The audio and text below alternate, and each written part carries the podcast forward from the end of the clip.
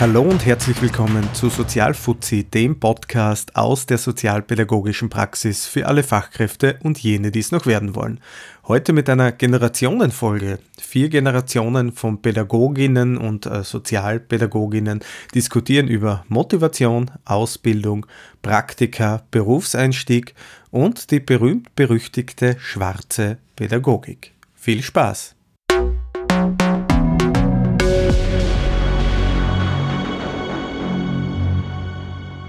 Ich heiße Kurt Madelmeier. Ich bin seit 1974 Sozialpädagoge und ja, den Rest werden wir dann wahrscheinlich im Laufe der Zeit nur erleben. Ja, hallo auch von mir. Ich bin die König Kerstin, bin seit März 2020 im Job tätig als flexible Hilfe und somit als Sozialpädagogin und ja, freue mich auf die heutige Runde. Und der Berger Alex, die meisten, die da bei uns Hörer sind, kennen mich eh. Bin 48 und seit 1993, nein, nein, seit 1992 als Sozialpädagoge tätig, wobei ich da gleich eins dazu ergänzen möchte eigentlich nicht als Sozialpädagoge, weil damals gab's die noch gar nicht in Österreich. Ich bin eigentlich vom Grundberuf Erzieher und erst durch eine Titelreform, die ja viel später gewesen ist, zum Sozialpädagogen geworden. Ja, und mein Name ist Stefan Dworschak. Ich bin sozusagen das Bindeglied zwischen der Generation von Alex und Kerstin. Seit 2009 in der mobilen Kinder- und Jugendhilfe tätig. Zuerst als Laienkraft, habe dann berufsbegleitend eben Pädagogik studiert und 2014 äh, dann erst abgeschlossen. So, liebe Leute, mich würde es jetzt wirklich interessieren, wie seid ihr eigentlich dazu gekommen, Pädagogik zu studieren? Naja, dann fange ich wahrscheinlich als Ältester an. Ich habe 1972 angefangen, ich wollte Lehrer werden und habe die Pädag gemacht und bin irgendwann draufgekommen, das ist nicht ganz mein Beruf. Da bleibt die Pädagogik auf der Strecke und habe mich umorientiert und habe dann in Landesjugendfürsorgeheim Wegscheid als Erzieher angefangen und äh, da habe ich dann berufsbegleitend noch zusätzlich zur BEDAG die äh, damalige Erzieherausbildung in Baden absolviert. Und beide Studien haben eigentlich für mich sehr wenig vermittelt. Das heißt, wir sind damals einfach frei auf die Jugendlichen äh, loslassen worden.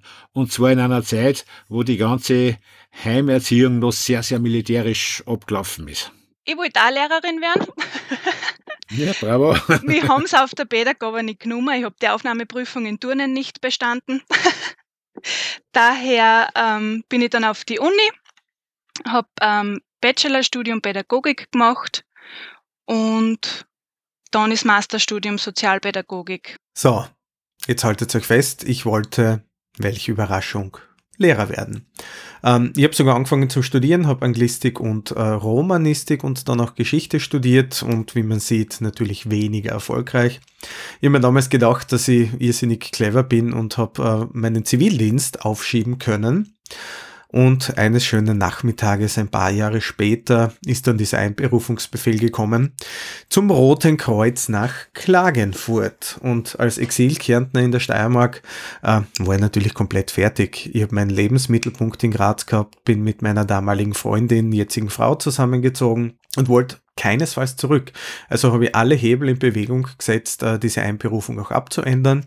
Und das war grundsätzlich möglich. Es musste mich nur jemand in der Steiermark direkt anfordern. Also was macht man? Telefon in die Hand genommen, Anruf beim Roten Kreuz in Graz. Hallo, da bin ich. Ich will nicht zurück nach Kärnten, deswegen möchte ich den Zivildienst bei euch machen.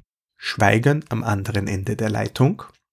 Und dann die Aussage, Tut mir leid, wir haben so viele Bewerber, da können wir niemanden aus einem anderen Bundesland nehmen. Aussagen, die man heutzutage sicher nicht mehr hört angesichts der Zivildienstsituation in Österreich. Aber das nur so am Rande. Also habe ich mich bei einer Einrichtung in der mobilen Kinder- und Jugendhilfe beworben, ähm, bin dort genommen worden und wir waren damals zu den Hochzeiten auch vier Zivildiener gleichzeitig. Das heißt, ich war auch komplett unterfordert. Ähm, Also was tun? Ja, klar, sich die Arbeit selber suchen, sich auch versuchen einzubringen. Und das hat dann wirklich dazu geführt, dass mein ähm, damaliger Chef, liebe Grüße an den Tommy und danke noch einmal, dass du das gemacht hast, ähm, mich übernommen hat. Ähm, am Anfang dann als, als Laienkraft übernommen hat. Also ich habe dann in Lerngruppen arbeiten können, in der Sozial- und Lernbetreuung. Äh, es war ein Laiendienst, äh, war in der Steiermark. Und mir war dann so eine Aussage einer erfahrenen Kollegin damals noch im Ohr, äh, die dann gefragt hat, und was qualifiziert ihn denn dafür? Und das war für mich einfach der Ansporn, äh, dann auch wirklich das Pädagogikstudium auch anzufangen. Liebe Grüße an die Uli an dieser Stelle. Äh, danke für diese Aussage, die hat mich dann doch wirklich weitergebracht. Ja, wenn man den Werdegang von Kurt, Kerstin und mir so anschaut, äh, kann man ja fast meinen, wenn man zum Lehrersein nicht taugt, wird man halt Sozialpädagoge oder Sozialpädagogin. Alex, du wolltest sicher einmal Lehrer werden, oder? Nein, ich wollte nicht Lehrer werden, wobei sich das, glaube ich, ein Teil meiner Verwandtschaft gewünscht hätte, weil mein Großvater war Volksschuldirektor. Ähm, ich bin noch viel klassischer in diesem Beruf äh, gelandet. Mein Vater war nämlich damals Erzieher im, äh, in der Holzfachschule in Hallstatt. Und das hat mich irgendwie fasziniert. Dann war er auch später, wie so äh, Anfang quasi der Hauptschulzeit, äh, ist er dann noch Heimleiter geworden. Und dann haben wir in der Heimleiterwohnung direkt in dem Internat gewohnt. Und das hat mich von Anfang an fasziniert. Dann habe ich die Ausbildung mit 14 in Baden bei Wien, die fünfjährige Ausbildung angefangen, ähm, dann tatsächlich wieder erwarten positiv abgeschlossen. Ähm, und das zum Thema Vorbereitung für den Beruf, ähm, vielleicht ein kurzes Bild dazu in meiner zweiten oder dritten Dienstwoche, äh, wo übrigens der Kurt mein Chef war damals, haben drei Lehrlinge äh, auf der Lehrlingsgruppe angefangen zum Raufen. Und ich bin daneben gestanden mit meinem Werkzeugkoffer aus Baden und habe mir gedacht, super, ich kann zwei Sachen machen. Ich könnte mit denen jetzt eine Papierschachtel falten oder einer auf der Gitarre Country Roads vorspielen. Und in dem Moment habe ich gewusst, dass ich gar nichts weiß. Jetzt, wo wir unsere Motivation sozusagen offengelegt haben, ähm, würde ich gerne weitergehen mit der nächsten Frage. Wie gut habt ihr euch durch euer Studium, durch eure Ausbildung auf eure Tätigkeit, äh, auf eure sozialpädagogische Tätigkeit, auf die Tätigkeit in der Kinder- und Jugendhilfe vorbereitet gefühlt? Ja, bei mir war das ganz dramatisch eigentlich, wenn ich das so sagen darf. Ich bin, wie gesagt, mit einem damals noch sehr rudimentären Lehrerstudium äh, von der BEDAG hinkommen und habe mir was Gott was dacht, wie toll ich reden kann und wie toll ich da die Jungs endlich führen kann und bin in eine Einrichtung gekommen, die hat gerade angefangen, sich von einer Prügelinstitution zu einer, ja, vielleicht doch ein bisschen pädagogisch orientierten Institution zu wandeln. Ich habe das Glück gehabt, dass ich äh, als jüngster Erzieher mit 22 Jahren angefangen habe, habe aber allerdings Klienten gehabt, die waren, die ältesten waren 21, weil da war die Großjährigkeit nur bis 21. Ja, und, und, und in der äh, Geschichte habe ich dann einfach versucht, zu, zu den Kids eine andere Beziehung aufzubauen, als wie meine, als wie die alten Kollegen das gemacht haben, wo halt doch sehr oft die Faust auch mitgespielt hat. Und äh, wir sind eine ganze, ganze Gruppen von jungen äh, Berufsumsteigern zum Großteil gewesen und haben uns da Gott sei Dank sehr gut verstanden und haben uns da zusammengeredet. Aber nur äh, zur Illustration der Haltung damals. Mein Kollege, mit dem ich zusammen eine Gruppen geführt habe, äh, hatte sich noch, ich glaube, 77, 78 äh, äh, schriftlich rechtfertigen müssen, weil er einen Jugendlichen keine Ohrfeige gegeben hat. Und das ist jetzt dein voller Ernst? Das ist mein Ernst, ja. Das, wenn man die Akten nur ausheben kann, weiß ich nicht, äh, da wird man das finden. Äh, und wir haben uns damals, äh, wie gesagt, die Jungen haben sich zusammen da und haben gesagt, wir machen das anders, wir versuchen es anders. Wir haben damals auch einen Heimpsychologen gehabt, der von der Leitung äh, nicht äh, wirklich gemocht wurde, aber uns hat er sehr viel gebracht und der hat mich dann überhaupt auf einen Weg geschickt. Zuerst habe ich, wie gesagt, die, die Erzieherschule in Baden nochmal berufsbegleitend nachgemacht und anschließend habe ich gemerkt, ich habe noch immer kein Handwerkszeug Und dieser Heimpsychologe hat mich dann einfach schon langsam auf die Therapieschiene äh, gelotst. Und er hat selber gerade eine NLP-Ausbildung gemacht, war vorher systemischer Therapeut. Und der hat mich sozusagen auf die Spur gebracht, dass man da sehr wohl äh, interessante Sachen für die Pädagogik lernen kann. Und dann habe ich das schon langsam gemacht. Ich habe dann eine ganze Reihe, also mein ganzes Leben dann eigentlich immer wieder äh, therapeutische Ausbildungen gemacht und habe versucht, das in die Alltagspädagogik einzubauen. Das ist ein absoluter Wahnsinn äh, und man muss wirklich sagen, Gott sei Dank haben sich diese Zeiten geändert. Kerstin, ähm, wie war es mit deinem Studium? Ähm, also ich muss vorher noch mal sagen, bevor ich studieren gegangen bin, habe ich die BAKIP gemacht. Jetzt heißt sie ja BAFEB. Also ich bin auch Kindergartenpädagogin und da haben wir schon ganz viel Pädagogik und Entwicklungspsychologie auch gehabt. Ähm, also das Wissen habe ich schon mitgebracht, was sicher auch auf der Uni noch ähm, gefestigt worden ist. Und dann musste man nur mal die Frage stellen, die habe ich jetzt vergessen wie sehr dich dein Studium auf die Tätigkeit äh, in der mobilen Kinder- und Jugendhilfe vorbereitet hat. Genau, also äh, im Masterstudium ja natürlich die ganzen Konzepte, Lebensweltorientierung, Empowerment, ressourcenorientiert, Case Management und Sozialraumorientierung in Graz. Ähm, Theorie ja, Praxis eher nicht so. Wir haben im Bachelor und im Masterstudium jeweils 200 Praxisstunden gehabt. Ich habe freiwillig viel Praktika noch zusätzlich gemacht, damit ich einfach weiß, wo will ich hin, in welcher Handlungsfeld, was taugt mir. Hab dann auch schnell gemerkt, dass ich glaubt habe, dass, also wo ich glaubt habe, das taugt mir voll, mir dann doch nicht taugt hat. Also von dem her waren die Praktika eh super, aber wie ich dann im März gestartet habe, habe ich schon gemerkt, man muss sich da einfach irgendwie selber ein bisschen eine, eine fixen. Das deckt sich absolut mit den Erfahrungen, äh, die ich selber gemacht habe. Wie ich angefangen habe zum Studieren, bin ich durch diese mittlerweile leider sehr äh, notwendige und klassische Studieneingangsphase gegangen. Und das war wirklich schade, weil gerade sehr interessante und wichtige Themen, wie zum Beispiel Entwicklungspsychologie, ein wenig ähm, zu trockenen Vorlesungen, aber auch zu Aussiebeprüfungen verkommen, die dann vielen angehenden Pädagoginnen leider auch ein wenig die Motivation nehmen. Praktisch ist es dann erst in den Seminaren geworden und da ist leider Gottes wie so vieles einfach personenabhängig. Viele meiner damaligen Kolleginnen haben sich zu den bekannterweise einfachsten Seminaren teilweise angemeldet und waren dann oftmals ein wenig enttäuscht, weil auch die Inhalte ähm, teilweise eher rudimentär waren. Und ich habe anscheinend einen gewissen Hang zur Selbstgeißelung. Ich bin den umgekehrten Weg gegangen und habe mir teilweise, weil es zeitlich nicht anders möglich war aufgrund meiner Berufstätigkeit und andererseits aber auch bewusst zu Seminaren bei ProfessorInnen angemeldet, die den Ruf haben, sehr, sehr fordernd zu sein. Und ich muss einfach dazu sagen, ich habe absolut davon profitiert und ähm, das meiste an praktischem Wissen auch aus diesen Seminaren mitgenommen.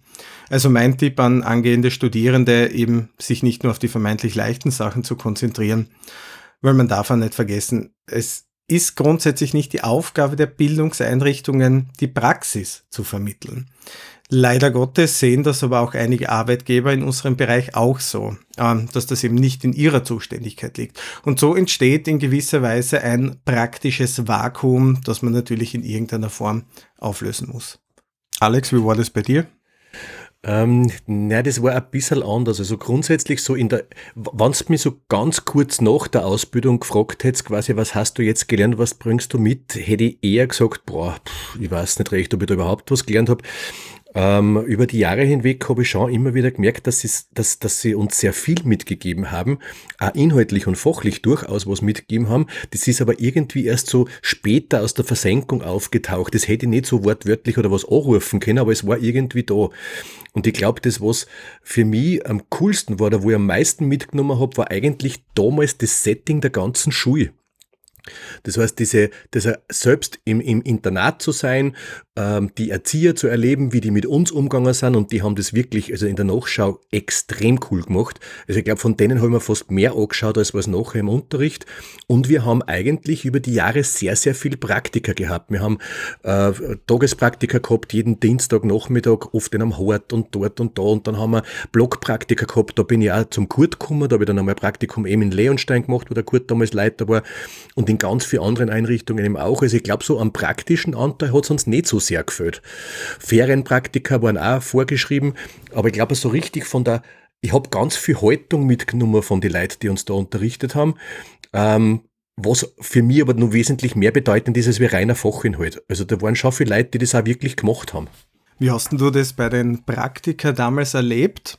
Ich kriege immer wieder die Rückmeldung, dass Kolleginnen ähm, aus dem Pädagogikstudium oder ähm, teilweise auf der FH dann ein Praktikum machen und bei Einrichtungen landen, wo sie eigentlich mehr organisatorische Aufgaben als äh, fachlich-inhaltliche Aufgaben übernehmen. War das damals auch schon so? Ich habe das ganz anders erlebt, aber ich glaube, und das denke ich bis heute, ich habe ja genug Praktikanten dann selber äh, begleiten dürfen und auch sogar jetzt immer wieder Praktikanten, das hat schon ein wenig was damit zum tun, wie man sich selber auch einbringt. Also ich war halt immer in diesem Praktikum an der Stelle, das ist jetzt der Punkt, wo ich lerne und da, wo ich mich ausprobieren muss und ich habe nicht gewartet, bis mir wer auffordert oder irgendwer dann eine Zustimmung erteilt, so ja, kannst dich da jetzt mal ausprobieren. Ich habe einfach da, ich habe mich in die erste Reihe gestellt, ich mache das jetzt. Ähm, da gibt es ja ein Erlebnis mit dem Kurt gemeinsam. Ich weiß nicht, ob du noch erinnern kannst, Kurt. Bei meinem ersten Praktikum, magst du das du erzählen? Der Alex ist zu mir gekommen als Praktikant und er hat äh, angeboten von, von, von, von, von einem Lehrer von ihm, der mich gefragt hat, ob ich mit einem schwierigen Studenten was äh, versuche äh, versuchen will. Und ich habe mir gleich ja gesagt, weil schwierige Leute sind in dem Job, wie wir gemacht haben, immer interessant. Und ja, der Alex ist gekommen und seine Praxisbetreuerin, wir haben damals nur zwei Gruppenerzieher gehabt und einen einzelnen, einzigen Springer für vier Gruppen. Äh, das heißt, äh, wir waren personell sehr dünn aufgestellt und äh, die Praxisbetreuerin vom Alex ist gleich einmal in Krankenstand gegangen noch zwei, drei Tage. Und, und äh, ja, und, und, und, und ich hab Alex so ein bisschen beobachtet schon die ersten zwei Tage und hab mir gedacht, okay, ich kann nicht viel, was anderes machen, ich stöhne einfach ein. Ich habe natürlich schon geschaut, dass wir über ein bisschen ein Auge drauf gehabt haben, auch von den Nachbargruppen, äh, die Kollegen, aber der hat die Gruppen geschaukelt, äh, ja, wie ein alter Haus. Und dann habe ich natürlich geschaut, dass ich mir den Burschen gleich für später auch noch an die Angel nehmen kann und dass er habe ich zwar einmal ganz kurz Blut geschwitzt, weil da wollte er dann Streetworker werden, aber dann hat er es doch bei mir angefangen wieder. Und du hast natürlich nichts mit dem Krankenstand von deiner Praktikumsanleiterin zu tun, Alex, oder? Nein, ich schwöre.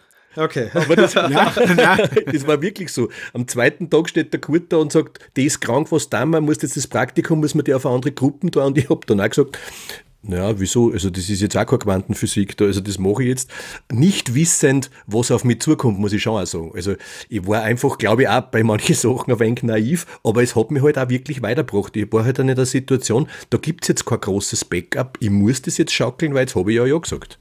Ja, genau in solchen Situationen lernt man einfach am meisten. Kerstin, wie hast du deine Praktika erlebt? Äh, ja, teils, teils. Ich habe ein Praktikum erlebt, das war unglaublich, da habe ich wahnsinnig viel gelernt, habe mir einbringen dürfen und also war extrem wertschätzend. Auf der anderen Seite habe ich ein Praktikum gehabt, da habe ich mich gefühlt, ja, bin ich halt eine billige Aushilfskraft, ähm, habe alles gemacht, was alle anderen dort auch gemacht haben, die da gearbeitet haben. Also ich habe überhaupt keinen Unterschied gemerkt. Und wie der Alex gerade erzählt hat, ja, er hat halt einfach da, da so, so sehe ich mich auch. Also ich bin halt einfach da und habe anpackt und das dann, was, was gerade Thema war. Von dem her habe ich halt halt auch alles machen dürfen, obwohl ich mich schon oft gefragt habe, boah, wie ist das da jetzt, wenn irgendwas passiert, weil ich habe dann auch die Gruppen allein gehabt und dann denke ich mir, okay, ich bin doch Praktikantin, gell? Das habe ich mich nie gefragt. Warum wundert mich das jetzt überhaupt nicht, Alex? Ähm, ich kann es nur aus der anderen Perspektive sagen. Durch meine gleichzeitige Berufstätigkeit in dem Bereich habe ich mir diese auch als Praktiker anrechnen können. Aber da ich als unerfahrener Zivildiener so plötzlich Mitarbeiter war, weiß ich einfach genau, von was ihr sprecht. Wenn ich damals nur zugewartet hätte, bis mir jemand irgendwie alles erklärt, ja, dann war er die alt geworden. Der Schlüssel war wirklich das Ausprobieren können und natürlich auch das Abschauen, aber auch das Infragestellen äh, von Methoden und Zugängen einfach von alten Hasen. Ja, das glaube ich da aufs Wort. Du Kurt, darf ich dich schnell was fragen, weil du vorher erzählt hast, da quasi, du hast ja da quasi fast in meinem Geburtsjahr da angefangen da als Sozialpädagoge. Ähm, war das diese Bader-Meinhof-Zeit? Äh, die, war, die war schon ein bisschen vorbei. Aber, aber. Also diese große nicht, Heimrevolution, das hast du nicht mehr. Die war, naja, die war, die war so zwei Jahre, bevor ich angefangen habe, da waren die Spartakisten. Ja, genau. Äh, der Dr. Dr. Günther Nenning, der hat da ordentlich äh, revoltiert und ich, ich, ich denke, sonst war ich auch nicht alt worden in dem Haus. Weil das, was ich noch an, an, an alten militärischen Traditionen und auch an, an körperlicher Bestrafung erlebt habe, äh, das ist ja Klacks gewesen zu dem, was vorher los war. Ne? Aber wenn wir gerade gesagt haben, an äh, ältere Kollegen sie anhalten, von, von einem älteren Kollegen der Tipp, äh, wenn es schwierig wird, äh, hat er mir einen Tipp gegeben, wie ich zuhaben muss, damit es möglichst viel Wirkung zeigt. Und äh, nachdem ich mir ja, geschworen habe, ich werde kein Prügelpädagoge werden da, äh, war der Tipp natürlich völlig für die Fisch. Und wir haben uns dann wirklich, also die, die, die jungen Kollegen, die wir da waren, wir haben uns wirklich von der Pike auf alles erarbeiten müssen, weil es hat, es hat keine Unterstützung gegeben. Wie gesagt, bis auf den Heimpsychologen, der dann, ja, ein, zwei Jahre nach mir dann angefangen hat bei uns und, und der hat uns dann, der hat uns dann einiges, ja, weitergeholfen. Aber der war auch nur einmal in der Woche da, also das war auch nicht wirklich. Du Alex, wie du angefangen hast, hast du da noch Auswirkungen von dieser Prügelpädagogik, schwarzen Pädagogik mitbekommen? Ja, habe ich. Ich muss dazu sagen, an dieser Stelle danke nochmal Kurt, dass du mich damals eingestellt hast, weil ich das große Glück hatte, den Kurt dann schon als Chef zu haben. Aber wir haben schon alte Kollegen gehabt noch, die auch so gemacht haben, so quasi, setzt die durchaus einmal auch körperlich durch. Ja, also so, da musst du mal, mal aufhören zum Reden und einmal die da reinhauen. Und ich muss ganz ehrlich gestehen, am Anfang habe ich das nicht so gut differenzieren können. Ich war da einmal fast ein wenig reingekippt, ganz am Anfang, weil es ja schon, wenn das die Alten so sagen, das musst du machen, ähm, irgendwie richtig vorkommt. Ähm, auf der anderen Seite aber Gott sei Dank quasi einen aufgeklärten Menschen an der Seite zu haben, der Stunden und Nächte sich Zeit genommen hat, mir auch die andere Seite äh, zu erzählen und was man alles nur machen kann. Und da bin ich wirklich, ich weiß nicht kurz, wie viele Stunden, dass ich da dir an den Lippen gehangen bin, nächtelang bei Rosé und sonst irgendwas. Ich wollte gerade sagen, und ein paar Bier dazu. Genau, und, und, und da hat sich schon eine andere Geschichte. Ich muss dazu sagen, in der Zeit, wo ich angefangen habe, ist gerade diese, diese Novell, äh, heißt das Novellierung oder Nivellierung der, der, der Kinder- und Jugendhilfe gewesen so Anfang der Novellierung, genau, Anfang der 90er Jahre. Und das heißt, es ist da eigentlich in der gesamten Szene schon viel überdacht worden, quasi, wie man, wie man vorgehen kann und wie man herangehen kann. Wobei es schon noch sehr stark so mit Regeln und Strafen und Konsequenzen und, äh, und, und durchziehen und sie durchsetzen gewesen ist. Und das hat mir auch von Anfang an nicht geschmeckt. Kerstin, habt ihr diese Zeit ähm, dieser schwarzen Pädagogik, beziehungsweise da diese von den 70er Jahren weg im Studium durchgenommen? Boah, das ist eine gute Frage. Ich kann mich ehrlich gesagt, obwohl es erst zwei Jahre her ist, gar nicht so genau an das erinnern, weil ich muss ehrlich sagen, wenn in der Vorlesung Geschichte der Pädagogik war ich nicht so oft anwesend. Ohne da jetzt so ehrlich sein darf.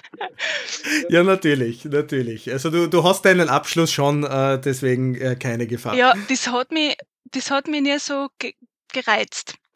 Aber ich möchte noch kurz was sagen, ähm, zu dem an alte Hasen sich halten, wenn man anfängt, weil bei mir ist es ja noch nicht so lange her.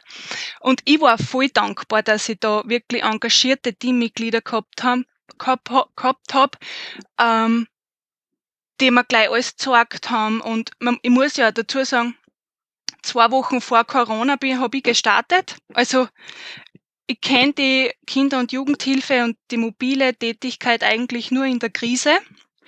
Ähm, daher war das Engagement von meinen Teammitgliedern echt super und ich bin voll dankbar, dass sie mir auch online dann so viel gezeigt haben, auch beim Berichtwesen und Dokumentieren und übers Telefonat haben wir halt dann alles besprochen, war schwieriger, aber auch machbar. Aber jetzt möchte ich sagen, ich finde es auch cool, wenn die alte Hosen sich von den Jungen was zeigen lassen das ist absolute Einstellungssache. Ähm, ich glaube, ich habe es in einem Podcast schon erwähnt in einer Folge. Mit der Einstellung, ich bin die fachliche Elite, kommt man einfach nicht weit. Die Einstellung muss sein, ich kann von jeder Person etwas lernen, egal ob von Klientinnen, Zivilinnen, Berufsanfängerinnen, pensionierten Kolleginnen und Co. Aber da möchte ich fast noch was dazu sagen. Das war für, für die Entwicklung von unserer Einrichtung dann äh, äh, das Nonplusultra. Das heißt, der Alex, ich habe ihn Alex gleich als Riesentalent entdeckt und äh, habe selber, wie gesagt, sehr, sehr viel therapeutische Zugänge äh, aufgearbeitet für die Sozial Sozialpädagogik. Aber dann ist der Alex gekommen und hat äh, ja, erlebnispädagogische Aktionen gestartet, die da habe ich nur, nur mehr so geschaut. Und dann haben wir uns natürlich zusammengesetzt und haben gesagt, hey, aus dem müssen wir was machen. Und da haben wir, letztendlich ist so dann unser, unser eigenes Projekt dann entstanden. Vielleicht nur Kleinigkeit dazu, auch eine Anekdote. Mein, also mein erster Arbeitstag im Kinderheim Leonstein hat mir der Kurt äh, ins Büro zitiert. Also ich bin um 8 in der Früh in der Einrichtung angekommen und dann hat er mich gleich bei der Tür eingeholt und mit einem strengen Unterton gesagt, komm einer da jetzt! Und ich habe mir gedacht, super, ich habe noch nicht einmal angefangen und habe schon einen Schatz gemacht. Und dann hat er mich hinten in sein Leiterbüro äh, geholt und gesagt, bevor du aufgehst und jetzt anfängst bei uns wirklich zum Arbeiten und nicht mehr als Praktikant, muss ich dir noch was ganz was Wichtiges sagen. Und ich bin da gestanden und habe mir gedacht, ui, was kommt denn jetzt? Und dann sagt er, trau nie wem, der sagt, das machen wir schon seit 30 Jahren so, weil man kann nämlich einen 30 Jahre langen Scheiß bauen. Und das war so mein Einstieg, quasi so die Aufforderung, kritisch zu sein, das Brauchbare anzunehmen, aber trotzdem auch das, die neue eigene Innovation durchzubringen. Drum, Kerstin, gibt dir vollkommen recht, wenn immer nur die Jungen das dann, was die Alten gesagt haben, dann sitzt man noch immer in einer unbeleuchteten Höhle. Na, absolut. Ich habe das große Glück gehabt, in einer Zeit in die mobile Kinder- und Jugendhilfe einzusteigen, wie Graz gerade so im Umbruch war.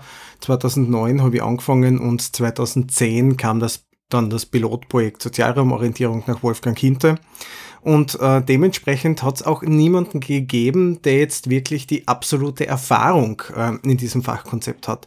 Und das hat mir einfach auch ganz neue Möglichkeiten geschaffen und eröffnet, etwas komplett Neues mit aufzubauen und sich da auch als Neuling ähm, einbringen zu können und sich auch profilieren zu können.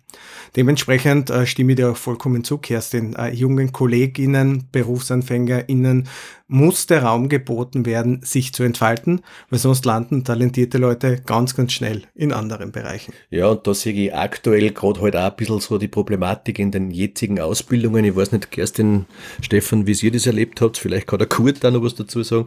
Äh, erlebe eine große Verunsicherung von neue Kollegen teilweise. Also es wird sehr viel darauf Wert gelegt, quasi, was kann dir rechtlich passieren, was darfst du, was darfst du nicht. Und ich erlebe das gerade in den letzten Jahren wirklich fast, fast erschüttert, dass ganz viele junge, enthusiastische, kreative, innovative Leute sie einfach nicht trauen, weil sie Angst haben, dass was passiert, wenn sie das und das einmal testen. Ja, da möchte ich gleich mich anschließen. Das ist, das ist, ist mir eigentlich ein großes Anliegen, dass das äh, publik wird, das Trauen ist eine ganz eine wichtige Sache. Und die Anekdote, ich glaube, auf die der Alex anspielt, die ist schon sehr, sehr lang aus. Aber da hat es einmal eine große äh, Gerichtsverhandlung gegeben, weil äh, in einem, im, im, im Jugendheim Glenk ist eine Gruppe äh, in einen Tierpark gefahren und irgendwann haben sie sich nachher auf ein Getränk zusammengesetzt, mit, also die Kollegen und, und, und, und, und die Kids. Und ein Bub, so mit 14 Jahren umeinander, äh, hat gefragt, ob er nochmal zurückgehen darf zum Bärenkäfig, weil der, der Bär gefällt ihm so, ne? Und der geht zurück, und da ist ein äußerer Zaun gewesen, der war so einen, einen guten Meter hoch, und dann war innen da ein, ein großer Schutzzaun. Und der Bub ist über den äußeren Zaun drüber gerollt, und der Bär hat ihn äh, durch die Gitterstäbe durch in sein Gehege reingeholt. Ja, und, und, und, und er hat ihm zwar nichts da, er hat nur gespielt mit dem Buben und er hat halt nur einen, einen, einen gröberen Riss am Oberschenkel gehabt, aber natürlich war in der Szene äh, der Teufel los. Wie kann man nur? Und Verletzung der Aufsichtspflicht und, und was der Kuckuck was. Und dann hat es auch tatsächlich ein, ein Verfahren gegeben. Und bei diesem Verfahren ist rausgekommen, äh, dass ein 14-jähriger Bursch sehr wohl die Gefahren abschätzen kann dass er, er ist ja kein Behinderter gewesen, er war ja durchaus normal intelligent. Und als 14-jähriger Bursch kann man ihm schon zutrauen, dass er nicht über den äußeren Schutzzaun drüber kreut und, und, und zum Käfig zubegeht. Und damit sind die Kollegen freigesprochen worden, die da im Dienst waren. Und das hat, äh, denke ich, schon eine sehr, sehr äh, große Wirkung dann gehabt. Auch für uns, wie wir angefangen haben, wo wir gesagt haben, okay, was können wir die Jungs zutrauen? Weil mit unseren erlebnispädagogischen Aktionen haben wir die Jungs schon sehr oft an Grenzen geführt. Aber was kann man ihnen zutrauen? Wo müssen wir aufpassen? Und wo machen wir uns womöglich strafbar? Und wo, und, und, und, und was können die Jungs selber machen? Und das ist, wie gesagt, äh, letztendlich auch der Grund gewesen, warum wir uns überhaupt traut haben, eine Einrichtung auf therapeutisch erlebnispädagogischer Basis aufzubauen, weil in der heutigen Zeit, mit der heutigen Verunsicherung, mit der heutigen Ängste vor irgendwelchen äh, Prozessfolgen, äh, muss ich ganz ehrlich sagen, weiß ich nicht, ob wir uns das nur mehr zutrauen. Kerstin, wie empfindest du das mit dem Trauen? Ähm, ja, da wollte ich auch was dazu sagen, weil ähm, ich, mein, ich bin generell der Typ, ich tue halt einfach. Ich scheiß mir relativ wenig und wenn, wenn mir ein Fehler passiert, dann ist ja gut, dass er passiert ist, weil ich kann das ja dann gleich mit den Kindern, mit den Jugendlichen, auch mit den Eltern besprechen. Da bist du wieder begegnen auf Augenhöhe da und dann sieht man auch, ich habe jetzt die Weisheit auch nicht mit dem Löffel gefressen, so auf die Art. Und ähm, das Vertrauen und, und das, ähm, oder sich etwas trauen und zuzutrauen, da muss ich sagen, ich habe das Glück, dass ich einen super Arbeitgeber habe und auch meine Teamleitungen ähm, das so vermitteln, dass die hinter mir stehen oder eigentlich hinter uns alles stehen, dass ich mir sicher fühle und mir einfach viel traue, weil ich weiß, wann was passiert, habe ich wen, der hinter mir steht ich denke, das ist eine ganz, eine ganz eine wichtige Sache, der auch für, für alle Teamleute oder was, steht's hinter eurer Leute. Kontrolliert's natürlich, schaut's drauf, dass die nicht wirklich Blödsinn machen, aber wenn's, wenn ein Fehler passiert, wenn was ist, muss man dahinter stehen, weil sonst, sonst geht alles im Baumer. Und wenn wir Angst haben und nur mehr mit Angst äh, Pädagogik betreiben, dann kommt nichts außer. Also ich kann das, was du sagst, Alex, und äh, was ihr auch sagt, Kurt und Kerstin, äh, ganz klar unterschreiben. Das fällt mir auch auf, dass Absicherung einen viel größeren Stellenwert eingenommen hat und so Medium Risk, High Reward Ansätze dadurch wirklich langsam verschwinden. Und das hat in den letzten Jahren zugenommen. Also vielleicht tragt ja die Bürokratisierung von unserem Berufsstand einiges dazu bei. Was ich allerdings persönlich erlebe, ist, dass vor allem die Datenschutzgrundverordnung ähm, und deren unklare Auslegung in vielen Bereichen ihren Teil dazu beitragen, dass die Fachkräfte einfach verunsichert sind. Ich habe allerdings auch den Eindruck, dass viele junge Fachkräfte sich gerne mehr trauen würden, aber dass dann die Teams oder die Leitungen diejenigen sind, die dann wirklich auf der Bremse stehen. Ja, bin ich voll deiner Meinung. Das ist äh, und das Schwierige ist aber dann, dass Teams in Bewegung kommen überhaupt, dass sie da wirklich was tut. Und es geht halt leider Gottes wieder nur, dass Einzelne wirklich aufstehen und sagen, okay, aber ich traue mir das zu, ich mache das. Na, absolut richtig. Es geht meiner Meinung nach aber auch darum, dass Veränderung und Bewegung so als etwas Normales und etwas Positives angesehen wird. Ich höre immer wieder, dass es ein Qualitätskriterium ist, wenn es in einem Team keine personellen Veränderungen gibt. Und da stellt mir ehrlich gesagt alle Nackenhaare auf bei der Aussage. Ein Team, das sich nicht auch personell verändert, kann meiner Meinung nach nicht wachsen und manövriert sich unweigerlich in eine Position des Stillstandes. Es braucht also eine wirklich gute Balance zwischen Beständigkeit und personellen Wechseln, um gut voranzukommen, weil auch die motiviertesten Mitarbeiterinnen verlieren sonst irgendwann die Motivation. Gut, dass du das jetzt gesagt hast mit der Veränderung, Stefan, weil das war mir ganz wichtig, dass ich das heute sage. Ähm, wir kämen ja zu den Kindern oder generell in die Familien, weil ja gewisse Veränderung passieren muss, sonst wären ja wir gar nicht drin. Und genau daher ist die Veränderung bei uns selber aber auch so ein großes Thema, weil wenn wir Veränderungen gegenüber negativ eingestellt sind, können wir das ja nicht authentisch in der Familie vermitteln. Ja, absolut richtig, Kerstin. Ähm, Veränderung muss wirklich eine gewisse Form der Normalität auch bei uns als Fachkräften einnehmen.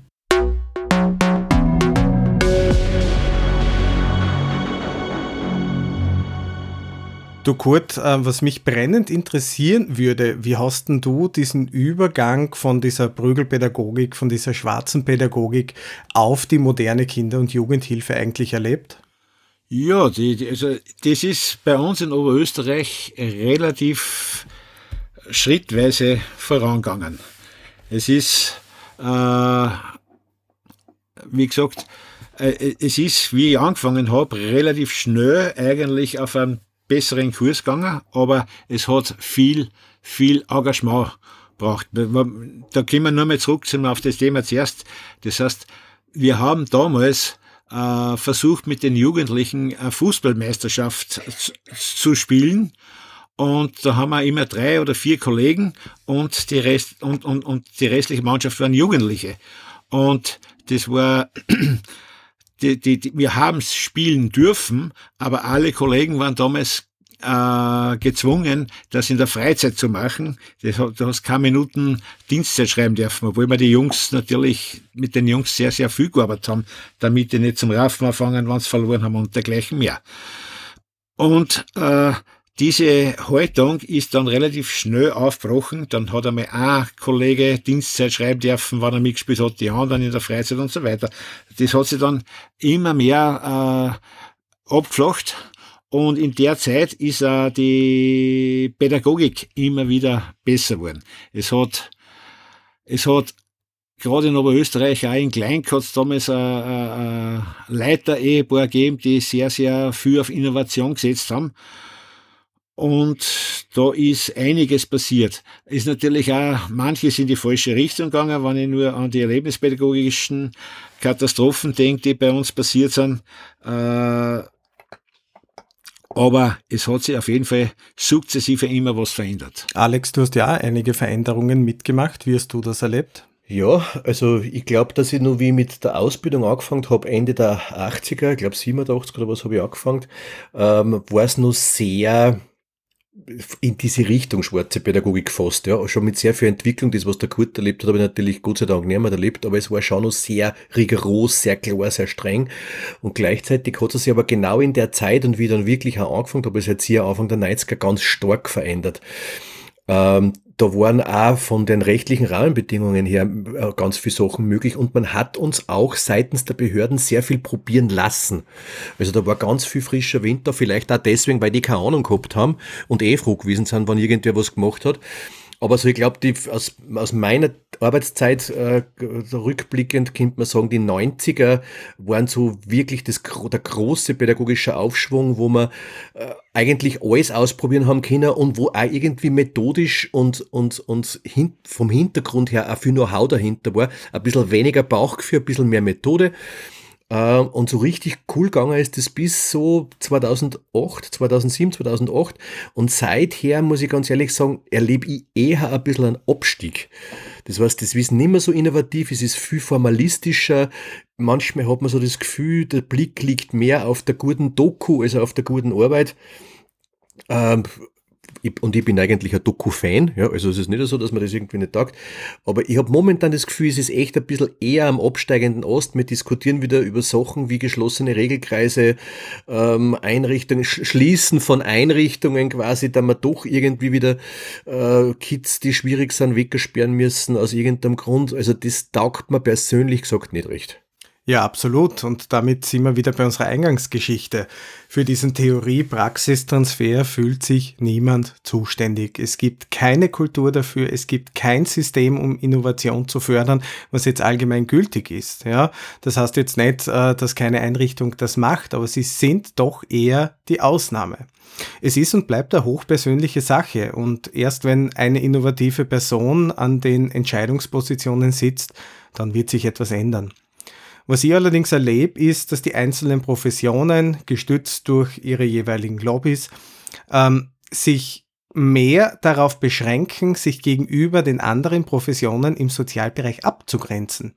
Also fast schon ein Wetteifern, wer denn nicht die fachlich Besten sind. Und äh, das übernehmen leider auch einige Ausbildungseinrichtungen. Psychosoziale Ausbildungen waren immer interdisziplinär. Und jetzt schaut man nur mehr in gewisse Richtungen, zum Beispiel auf die Gehirnforschung, um äh, nur mal etwas zu nennen. Dabei ist unser Bereich so viel mehr es lohnt sich auch der Blick in komplett andere Bereiche. Also ich bin der festen Überzeugung, dass auch Anleihen aus dem IT-Bereich und aus der Betriebswirtschaftslehre oder anderen Studienrichtungen sehr bereichernd für den Sozialbereich sein können. Ich wäre zum Beispiel wirklich daran interessiert, ähm, das Scrum-Konzept ähm, auch im Sozialbereich einmal zu erproben, weil ich denke, das eignet sich wirklich hervorragend, ähm, um Innovation auch wieder in Teams zu bringen. Oder man schaut einfach in andere Länder. Dort gibt es oft sehr, sehr erfolgreiche Konzepte und da muss man jetzt nicht äh, nach Übersee schauen. Es reicht auch der Blick in unsere Nachbarländer. Dort gibt es innovative Projekte, die von den Entscheidungsträgern mitgetragen werden und daraus entsteht dann ganz, ganz viel Positives. Das ist halt etwas, was ich in Österreich schmerzlich vermisse. Uh, ich ich, ich sitze gerade gespannt da und höre euch zu, weil ich mir denke, siehst den Vergleich habe ich gar nicht. Also ich kann es jetzt nur von mir, wie es ich erlebe, ich bringe mich voll gern ein, arbeite voll gern kreativ, bringe neue Sachen und in meinem Team darf ich das auch einfach ausleben. Und, und das wird voll angenommen und ich kann da ganz viel mitreißen, habe ich das Gefühl.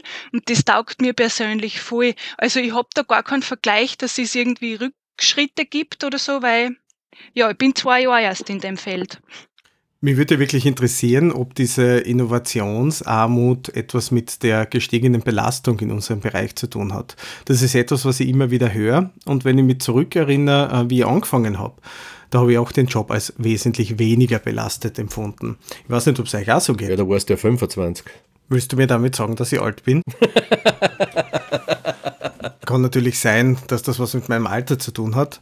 Na, aber gerade in der Steiermark äh, mit dieser absoluten Flexibilisierung der mobilen Kinder- und Jugendhilfe erlebe ich das schon. Man ist für wesentlich mehr zuständig. Es gibt einen Zeitdruck. Äh, man übernimmt Dinge, die sonst andere Dienste übernommen haben. Und das ist schon eine Entwicklung, die man meiner Meinung nach einfach wirklich beobachten muss. Ja, das mag sein, dass das in der Steiermark ist. Gut, wie hast, wie lebst du das in Oberösterreich? Ich hätte nicht das Gefühl, dass es wirklich mehr wird. Oder vielleicht ist es auch, weil wir aus einer speziellen Situation kommen, weil wir haben uns eigentlich auch immer um alles selber kümmern müssen. Ja, das ist, das ist so. Äh, wir haben unser Konzept selbst erarbeitet, wir haben auf nichts zurückgreifen können und wir haben äh, Gott sei Dank, wie der Alex schon gesagt hat, die Zeit äh, der Mitte 90er Jahre bis ja, kurz vor 2010 eine relativ freie Hand gehabt. Und und das Problem allerdings, äh, das ich sehe, ist, äh, ich kenne diese Jammerei, dass die Kids immer schwieriger werden, die kenne ich seit meinem ersten Dienstjahr. Und das Problem ist eher, glaube ich, dass wir uns äh, sehr, sehr schwer dann mit der Veränderung der Problematiken. Und äh, das ich glaube nicht, dass die, die, die, die Schwierigkeiten steigen mit den Kids direkt, aber die Schwierigkeiten steigen unermesslich mit, mit dem, äh, nicht nur mit dem Dokumentationsaufwand, sondern vor allem auch mit dem, mit dem ganzen Verwaltungskram, der äh, auf die Sozialpädagogenheit äh, eintrifft. Wir haben damals, äh, also wie wir angefangen haben, haben wir genau äh, ein Gesetz von, von, von fünf, sechs Zahlen als Dokumentation gehabt am Abend und äh, wenn ich heute denke, was, was, was heute der Einzelbetreuer schon alles dokumentieren muss äh, und, wie's, und wie wenig Vertrauen die Behörde haben, die Behörden haben, dass der vielleicht womöglich zum Spaß ist durch die Gegend fährt und dann und, und, und, und nicht pünktlich beim Klienten ist oder ähnliches mehr. Äh, da, da wird die Sache sehr, sehr eng. Und ich glaube, dass die Mehrbelastung in erster Linie der Verwaltungsaufwand ist und die Schwierigkeiten mit den Kids, die sind immer da gewesen und die, ich glaube nicht, dass sie die um so viel äh, vermehrt haben. Ja, da stimme ich da schon zu, Kurt. Ähm, ich meine allerdings nicht, dass die Problematiken in den Familien jetzt wirklich komplexer worden sind oder schlimmer worden sind. Ihr erlebt, dass alles einfach wesentlich schnelllebiger geworden ist. Mehr Termine, mehr Familien, eine ständige Erreichbarkeit von früh bis spät, teilweise als Auflage. Dienstlaptops, äh, um Dokus bei den Terminen zu schreiben. Und ich merke, dass sich da einige Kolleginnen schwer tun. Und da nehme ich mir jetzt äh, persönlich natürlich nicht aus, weil ich tapp auch immer wieder in die gleiche Falle. Also sich schwer tun, einfach einmal die Arbeit wegzulegen, Handy und Mail auszuschalten und nur mehr Privatperson zu sein nach Feierabend. Kerstin, was, wie ist das für die so mittendrin? Äh, das mit dem Handy ausschalten? Ja, ja, genau, mit diesem ewig erreichbar sein und mit diesem Doku-Aufwand und das. Mit dem ewigen Erreichbarsein habe ich gar kein so ein Problem, weil ich mir jeden Tag wieder aufs Neue sage, unser Ziel ist es ja, dass die Familien uns nicht brauchen. Das heißt, du schaltest dein Handy ja wirklich aus.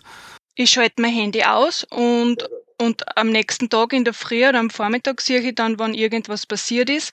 Und genau, also da habe ich, das fällt mir eigentlich nicht so schwer. Aber weil ich mir halt wirklich jeden Tag das sagen muss, Ziel ist, sie kommen ohne uns klar. Ich meine, ich war in Graz, bis ich im Bezirk bin, ist eine Stunde vorbei. Bis dorthin ist die Krise wahrscheinlich schon gelöst.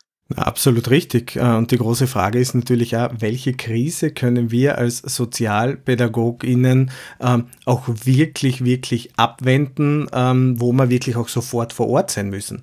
Und das mit Doku und Berichtswesen und so, ja, das ist schon viel. Ähm, aber ich glaube, dass die Systeme einfach immer strikter und strenger werden. Das ist mir nämlich ja vorher, wie der das alles geschildert hat, so in den Gedanken käme, die Systeme werden einfach immer strenger und, und lassen weniger Spielraum. Daher fällt uns das vielleicht so auf, dass die Probleme vielleicht oder, oder wir sind überbelastet da oder so.